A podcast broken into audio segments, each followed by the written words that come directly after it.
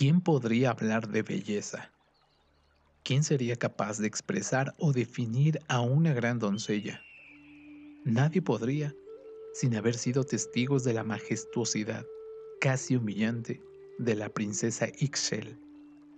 Como era lógico, contaba con un sinfín de pretendientes, todos buscando enamorarla, dentro de los cuales no todos tenían las mejores intenciones.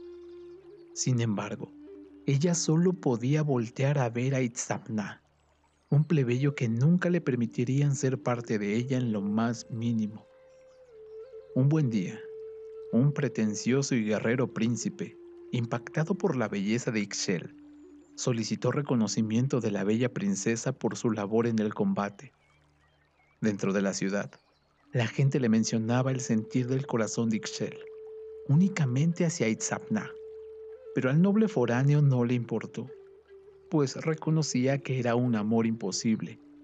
Pasaron los días tratando de cortejar a la princesa, pero ésta no daba indicios de interés. Un buen día, compadecida por el desprecio que sufría, la hermana de Ixchel, la princesa Ixtab, intervino para buscar solucionar la situación.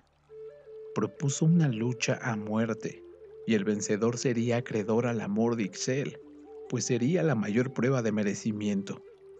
Los dos enamorados aceptaron, esperanzados por obtener por fin su más preciado tesoro, el amor de la princesa. Dado inicio al enfrentamiento, Ixtab mostró grandes habilidades para la lucha, incluso mostró tendencia a la victoria, sin contar que el príncipe no sería del todo respetuoso a la lealtad y honor, valiéndose de artimañas para resultar vencedor. Presenciando la muerte de su gran amor, Ixchel culpó a su hermana de ser la única causante de su desdicha, responsabilizándola de cualquier cosa que pudiera suceder a consecuencia de su mala idea. Acto seguido y cegada por el amargo dolor, decidió seguir a su amado al inframundo, quitándose la vida.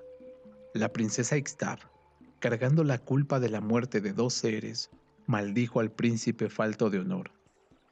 A partir de ese momento, la princesa formó parte del firmamento a través de la luna, siendo la diosa representativa del satélite, siguiendo eternamente a su amado Itzapna, quien adoptó la forma del astro rey, convirtiéndose en el dios Sol.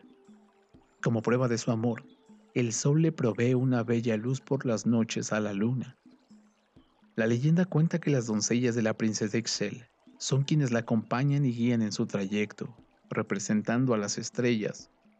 Cada renacer de la luna permite que las doncellas se enamoren, conociendo este sentimiento puro y, en agradecimiento, éstas le retribuyen con el amor que podría sentir una madre por su hijo. Esto explica que la diosa Ixchel se le considere como la diosa del parto y la fertilidad. En cada fuego, la diosa de la luna renace, esto permite a las doncellas enamorarse y dar como agradecimiento el fruto del amor por un hijo o un ser querido. También, por esa cuestión, se le considera como la diosa del parto y la fertilidad.